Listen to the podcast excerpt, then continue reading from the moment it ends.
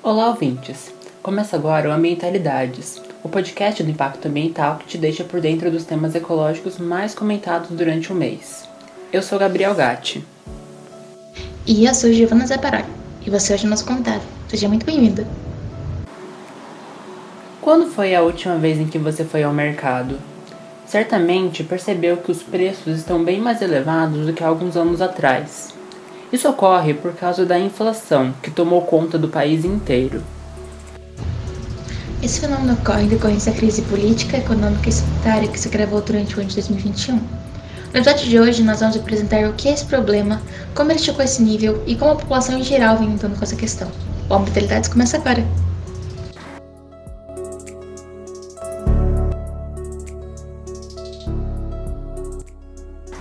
Abre aspas. Vi ontem um bicho, na imundície do pátio, catando comida entre os detritos. Quando achava alguma coisa, não examinava nem cheirava, engolia com voracidade. O bicho não era um cão, não era um gato, não era um rato. O bicho, meu Deus, era um homem. Fecha aspas. O poema de Manuel Bandeira, escrito em 1947, se faz muito no ano de 2021. A crise sanitária que tomou conta de todo o globo em 2020 se emitiu como uma bola de neve na crise política e econômica no Brasil, o que deixou milhões de brasileiros abaixo da linha da miséria. Mas antes de adentrar as questões econômicas e sociais, é importante explicar o que é inflação. A inflação é o aumento dos preços de bens e serviços. Se imagine há alguns anos atrás com 100 reais no bolso. O que você conseguia comprar com esse dinheiro? Nos dias de hoje, o que você leva para casa com essa quantia? A quantidade de produtos que podem ser comprados com esse valor monetário diminuiu porque os preços naturalmente aumentaram. E esse processo é normal em uma economia capitalista e significa que o mercado não está congelado. No entanto, quando a inflação ultrapassa os índices esperados para o ano, ocorrem problemas sociais como o que tomou conta do país. Mas, para que isso ocorra, há algumas motivações. A economista Niela Fagundes Carrara explica os motivos que contribuíram para o agravamento da crise econômica né, que nós tivemos ali, principalmente por conta do cenário pandêmico, que ainda não terminou, né, nós ainda passamos pela pandemia, é um descasamento é, meio que da oferta e da demanda, porque nós tivemos alguns desarranjos nas cadeias né, de ofertas de insumos, alguns desarranjos logísticos, né, e isso provocou um certo descasamento da oferta e da demanda, isso impactou em alguns mercados, né, nós temos aí o mercado automotivo, teve é, peças faltando, né, no mercado de, de, logística também teve algum descasamento, isso impactou também, deu um certo descasamento na oferta e na demanda. A gente também pode relacionar um pouquinho com ali os preços dos alimentos, só que isso é, tem crescido menos em 2021, mas ainda assim é um fator importante porque está crescendo menos, mas ainda está muito longe de é, voltar aos patamares anteriores né, do, do ano de 2020. Por se tratar de uma questão multifatorial, o aumento da inflação também ocorre por outros motivos, como cita Aniela. As expectativas na atualidade, aí a gente pode falar das expectativas da inflação, elas estão bastante é, desatreladas, elas estão elas estão muito descoladas né, do controle do Banco Central, porque o Banco Central ele é aquele que, fa que faz né, a gestão de política monetária e ele não está conseguindo ancorar as expectativas dos agentes econômicos. Né? E isso está relacionado também com a estabilidade pela qual é, nós passamos. Né? E aí os agentes eles acabam por é, esperar uma inflação mais alta para os próximos períodos, e isso acaba já sendo agregado no período presente. Né? Então, se o agente econômico, um agente produtor, por exemplo, ele, ele tem a possibilidade né, de agregar essa expectativa aos seus preços, ele vai fazer. Né? Então, isso acaba, essa expectativa acaba sendo ali, se tornando palpável né? E aí o Banco Central tem tido dificuldades, apesar de agora é, ter se iniciado ali uma elevação né, constante da taxa básica de juros da Selic, que é a nossa, é, a nossa principal instrumento de política monetária para conter a inflação, né? Mas ainda assim ele não tem conseguido atrelar né, as expectativas dos agentes econômicos, ancorar essas expectativas, porque na, na análise macroeconômica, expectativa, as expectativas que os agentes têm a respeito da economia, e principalmente a respeito da inflação, né, é uma variável importantíssima. Então, à medida em que a autoridade monetária ela consegue ancorar essas expectativas, ela consegue, por conseguinte, também é, manter a inflação nos patamares desejados. Né? O câmbio está bastante a moeda brasileira está né, tá bastante desvalorizada em relação ao dólar. Né? Então, o câmbio, e isso faz com que o câmbio esteja elevado. A gente diz, ah, o câmbio está alto. Significa isso, nossa moeda ela está desvalorizada em relação ao dólar. Ah, ao estarmos, nos depararmos né, com essa situação, ah, isso acaba favorecendo, por exemplo, as exportações né? Então, nós temos ali uma, principalmente agora que o preço das commodities também aumentaram um pouquinho, então né, há, uma, uma, preferência a exportar, mas isso também torna mais caro a importação e a importação de alguns insumos. Né, que são relevantes para a produção agrícola, né, uh, insumos é, defensivos agrícolas, adubos, essas coisas todas, elas são impactadas pelo câmbio e isso vai sendo também repassado ao longo das cadeias, né, é, sem contar também né? Que esse câmbio elevado ele também está relacionado é, com algumas instabilidades políticas pelas quais nós estamos passando na atualidade. Elas impactam o câmbio porque isso deixa né, a, a, os agentes econômicos que a gente chama avessos à, à moeda brasileira, então eles preferem também a, uma moeda que é tida como mais segura, que no caso é o dólar. Como a economista, a desvalorização cambial interfere diretamente no preço dos alimentos, já que é muito mais lucrativo para o agronegócio exportar produto do que vender para os consumidores nacionais. Atrelado a isso, com os índices de desemprego elevado, grande parte da população fica desamparada com o encarecimento dos recursos básicos. Para isso, a economista Aniela afirma a necessidade de políticas públicas para promover uma integração social a curto prazo.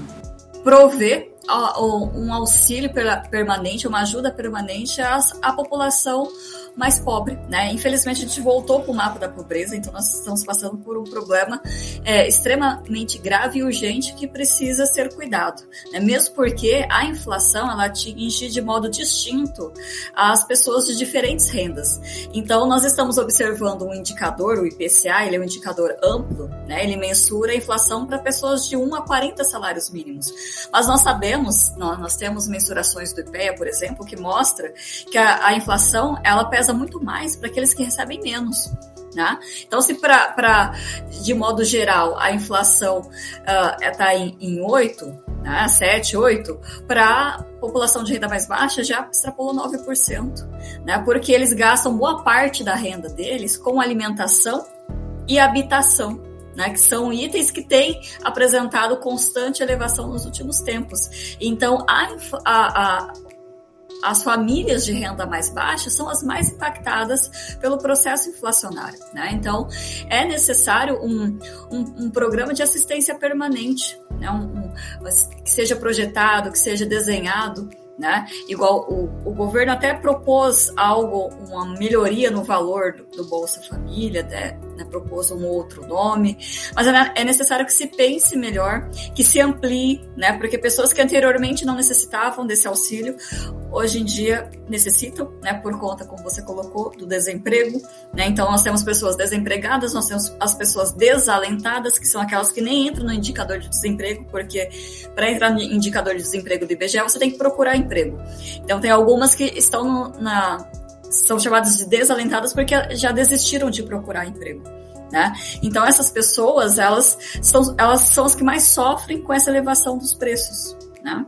E aí, com certeza, é necessário um, um programa de auxílio mais amplo, né?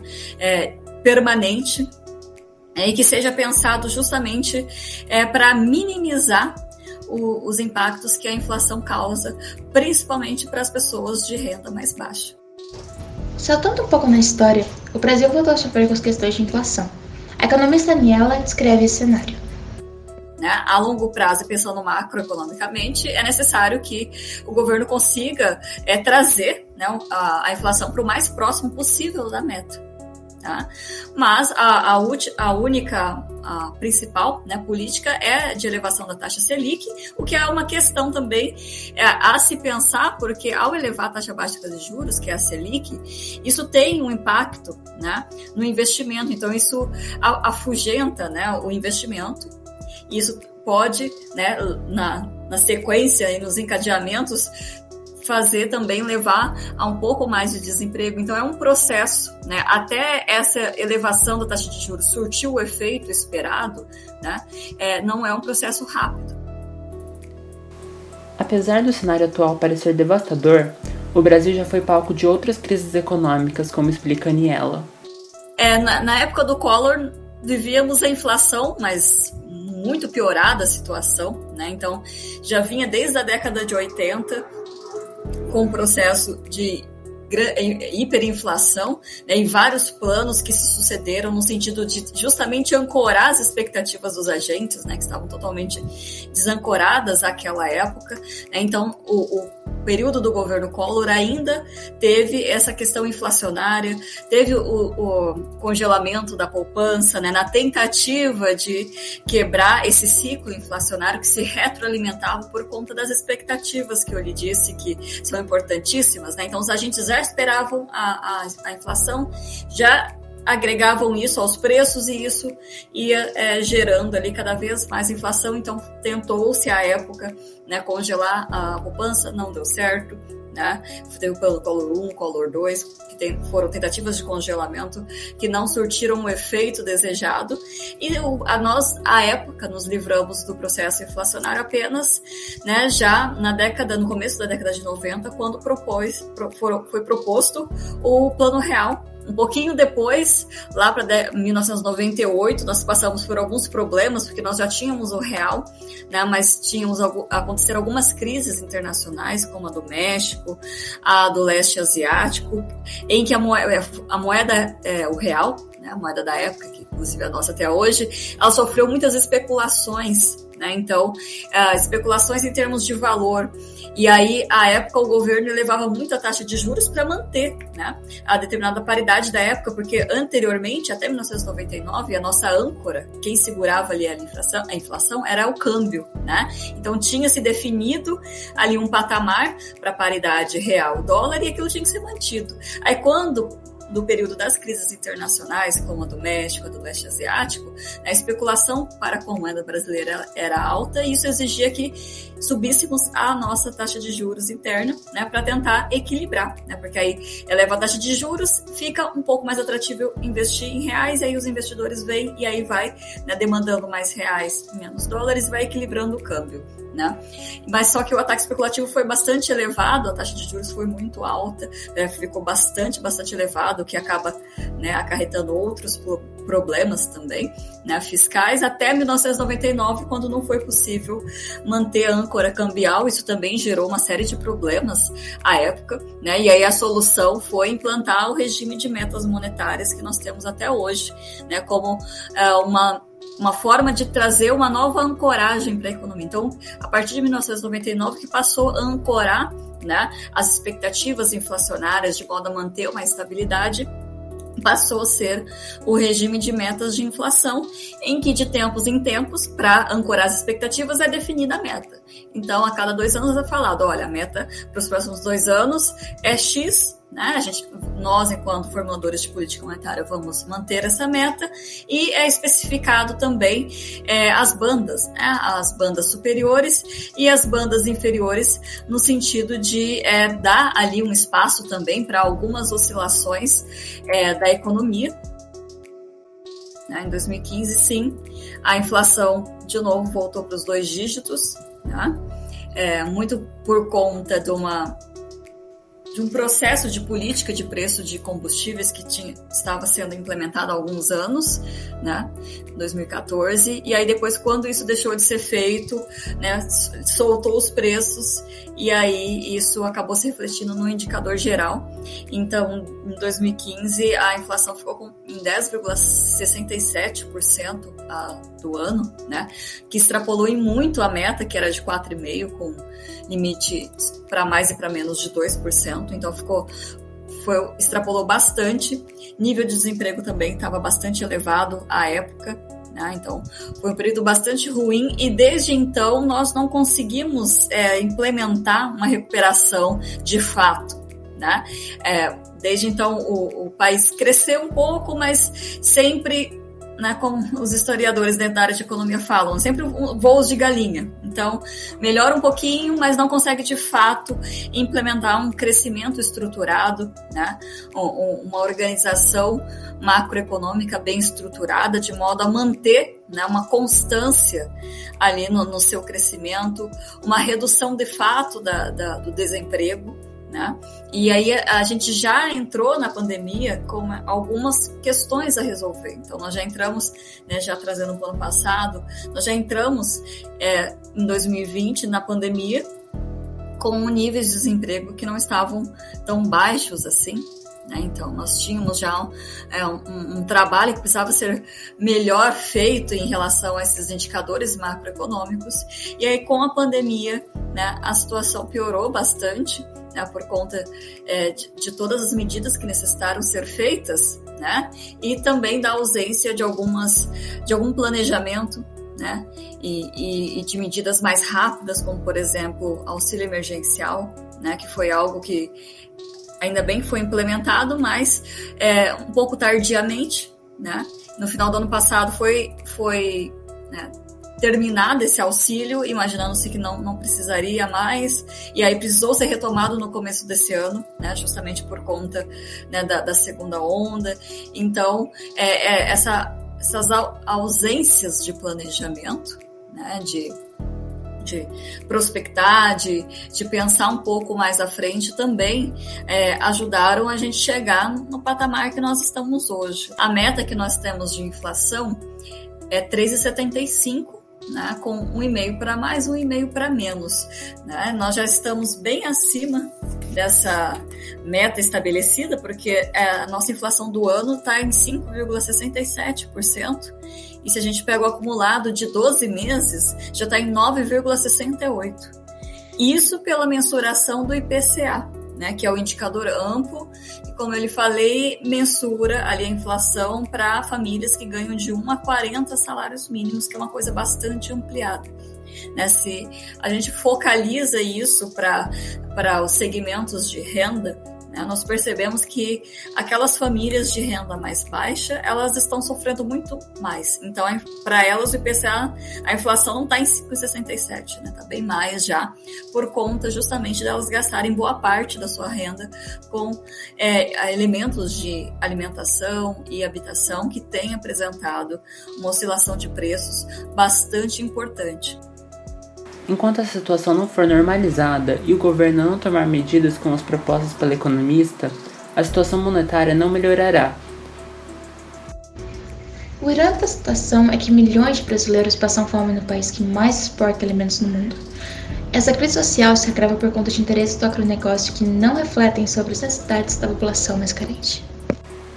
No ano de 2021, o Brasil voltou a ter recordes quanto à balança comercial nos primeiros sete meses iniciais.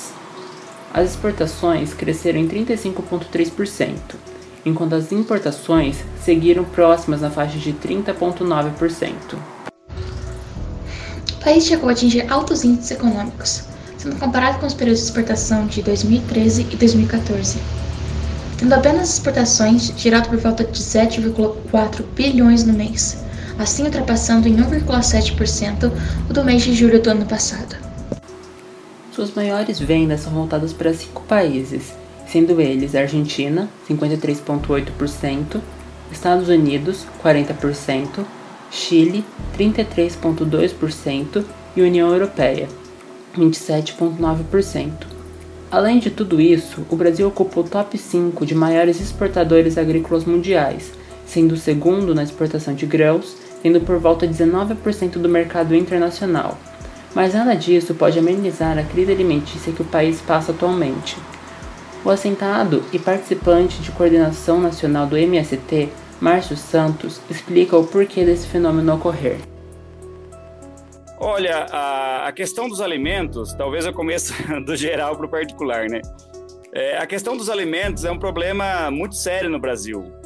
Por quê? Por dois, é, vários motivos, mas vou citar dois motivos que são estruturais. Primeiro que o Brasil é, organizou toda a sua produção agrícola em vistas a atender as demandas do mercado internacional de commodities.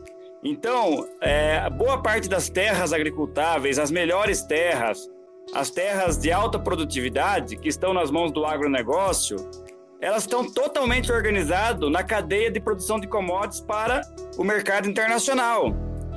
E aí você gera um desabastecimento na produção dos consumos de alimentos básicos da sociedade brasileira. Esse é um dos motivos é, urgentes em relação a essa grave inflação de alimentos que nós estamos tendo no Brasil. Né? Isso não vem de hoje, digamos assim, mas vem piorando cada dia, né? A cada dia que passa, o Brasil destina suas melhores terras para a produção de commodities e deixa as piores terras ou menos terras para a produção de alimentos. Segundo problema estrutural é que a agricultura familiar camponesa, que é responsável por 70% da produção agrícola destinada à alimentação humana no Brasil, ela foi simplesmente desmantelada nos últimos anos. Os governos Temer e Bolsonaro destruíram todas as políticas públicas que incentivavam a produção de alimentos no Brasil. Então você tem, ao mesmo tempo, é, uma produção voltada para o comércio internacional e, por outro lado, uma destruição das condições mínimas de produção da pequena agricultura, da agricultura familiar camponesa. E isso é trágico. Nós vamos viver, em um curto período de tempo, um problema de abastecimento no Brasil. E quem vai conseguir comprar comida vai ser quem tem dinheiro. Quem não vai ter dinheiro vai passar fome, literalmente. Já está passando fome, né? Márcio Santos ainda explica sobre a dimensão do problema que não vem dos dias de hoje. Isso, e, e além disso, é, nós temos então é, uma, uma série de outros problemas é, que não é um problema da pandemia, como diz o Bolsonaro nos mil dias de governo dele, não é um problema da pandemia. Antes da pandemia já estava em processo acelerado. O que, que é? É o desemprego, é a, a falta de investimento é, em, em setores da, da economia que gera emprego, é, é, a reforma trabalhista, é a reforma previdenciária, todo esse pacote que foi adotado nos últimos anos está surtindo efeito, efeito agora. São mais de 120 milhões de brasileiros em condições de insegurança alimentar e outros 20 milhões já na extrema pobreza, na miséria, sem ter condições de alimentar. O que Márcio Santos apresenta é algo real a questão do desmatamento da agricultura camponesa e familiar ocorrendo desde antes da pandemia. E ele ainda acrescenta. É, nós estamos hoje na condição hoje social do Brasil é muito próxima àquilo que a gente vivenciou nos, nos, nos anos 2000 até 2002, né? É, inflação altíssima, dólar fora de controle, alimentos em escassez, apagão, crise hídrica. Então, esse desmonte do Estado ele ataca principalmente as, as, pessoas mais vulneráveis, porque os setores abastados da sociedade se viram, compra água mineral importada, compra comida importada. Agora, quem não tem dinheiro depende muito da, da, do braço assistencial do Estado, né? E, e, quando o Estado deixa de ser um Estado assistencial e passa a ser um Estado especulativo, ah, milhões de pessoas ficam à mercê. Políticas como o Programa de Aquisição de Alimentos, PAA, que fazia com que o governo comprasse dessas pequenas produções para instituições como hospitais, creches e escolas, chegou a sofrer uma redução de 90% durante o governo Temer. Além de ter diminuído essa política, o ex-presidente Temer propôs uma emenda que, durante os próximos 20 anos, o teto de gastos para programas sociais fosse congelado. Isso gerou que restaurantes populares e cozinhas comunitárias fossem fechadas por falta de verba. Seu sucessor, Jair Messias Bolsonaro também foi o responsável por fechar políticas sociais que envolviam a prevenção e a retirada da população carente da fome. Um exemplo disso foi a extinção do Conselho Nacional de Segurança Alimentar e Nutricional, CONSEA, que foi proposta pelos governos do Partido dos Trabalhadores. Governo qual, em seus 16 anos de mandato, conseguiu mudar o quadro do Brasil, tirando-o do mapa da fome no ano de 2014 com programas sociais como Fome Zero. Para esse projeto, a comida não era resumida no nível quantitativo, mas sim qualitativo. Ele discorria que passar fome não é apenas não ter alimento na mesa, mas sim a falta de alimentos de qualidade. Até hoje, um dos programas contra a fome mais bem-sucedidos do globo, sendo uma referência mundial. Para esse projeto, a comida não era resumida no nível quantitativo, mas sim qualitativo. Ele discorria que passar fome não é apenas não ter alimento na mesa, mas sim a falta de alimentos de qualidade. Até hoje é um dos programas contra a fome mais bem-sucedidos do globo, sendo uma referência mundial.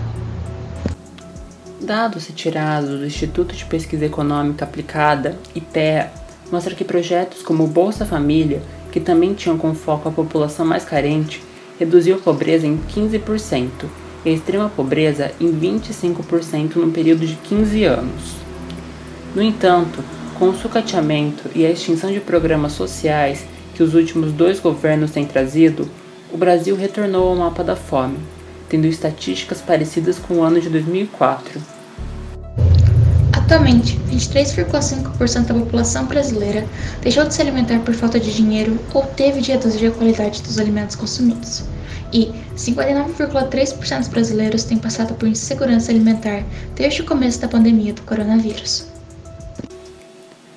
Alguns movimentos sociais, como o MST e o MSTS, tentam apoiar as famílias carentes com a distribuição de cestas básicas, cozinhas comunitárias e até congelamento de preços em itens essenciais, como arroz e outros alimentos básicos.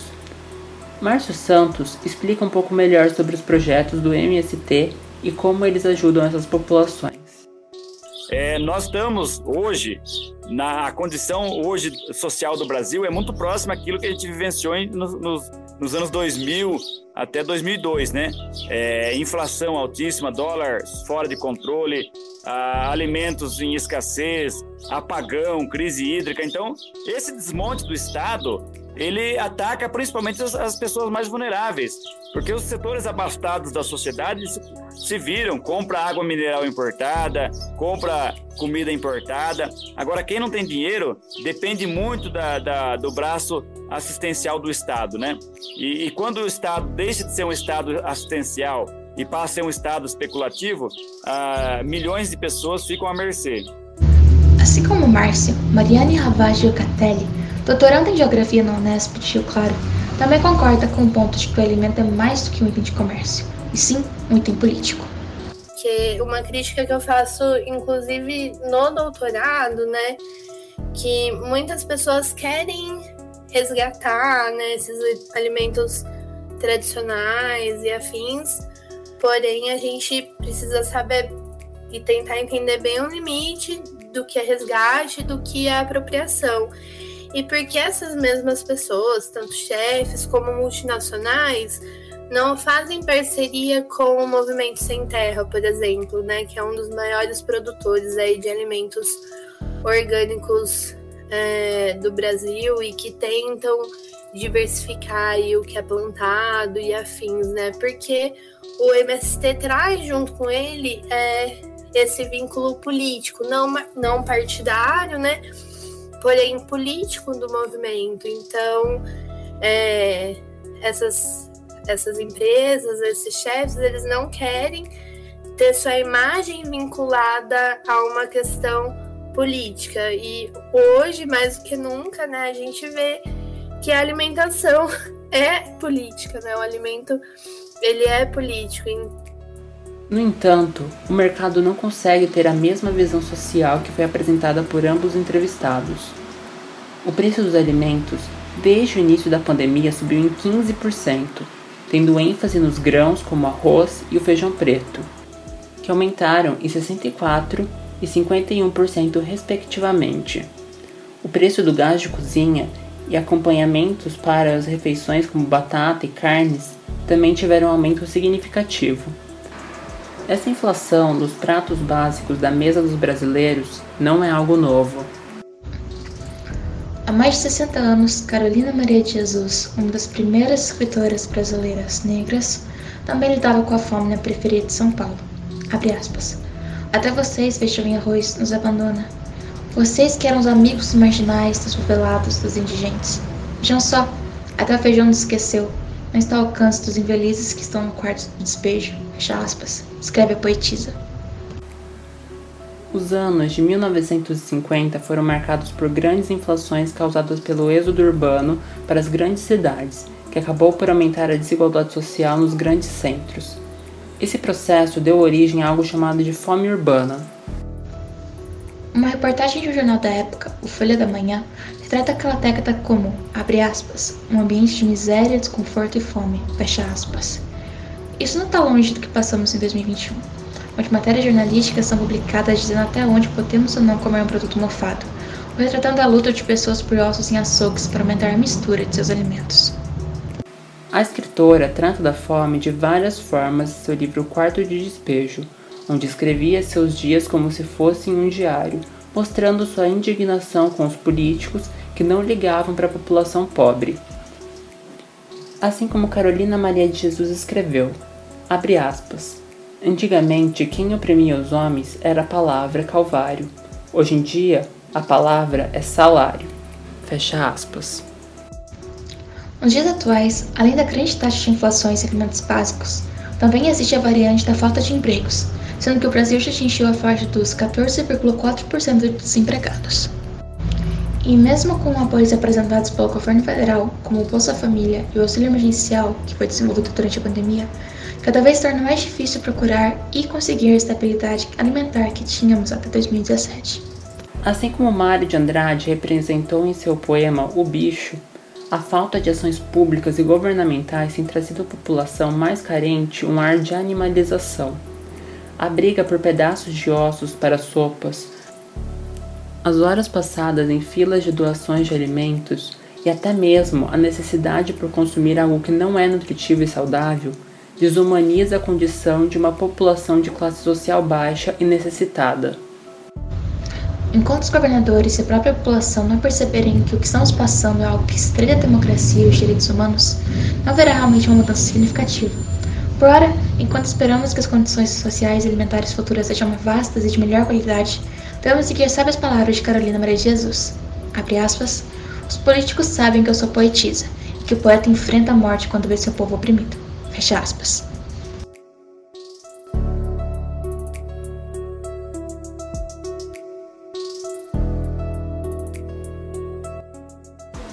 Dessa forma, nos despedimos de você, querido ouvinte. Muito obrigado por nos acompanhar até aqui. Para conhecer mais sobre nossas produções, basta entrar no site www.impactonesp.com.br. Agradecemos a participação de Aniela Fagundes Carrara, Márcio Santos e Mariana Ravage Catelli. Edição de roteiro de Gabriel Gatti e Giovanna e produção de Ana Nóbrega e Leonardo Scremin. Eu sou Giovanna Zaparoli. E eu sou Gabriel Gatti. Acompanhe nosso site e Instagram, arroba para mais informações sobre sustentabilidade e meio ambiente. Até a próxima!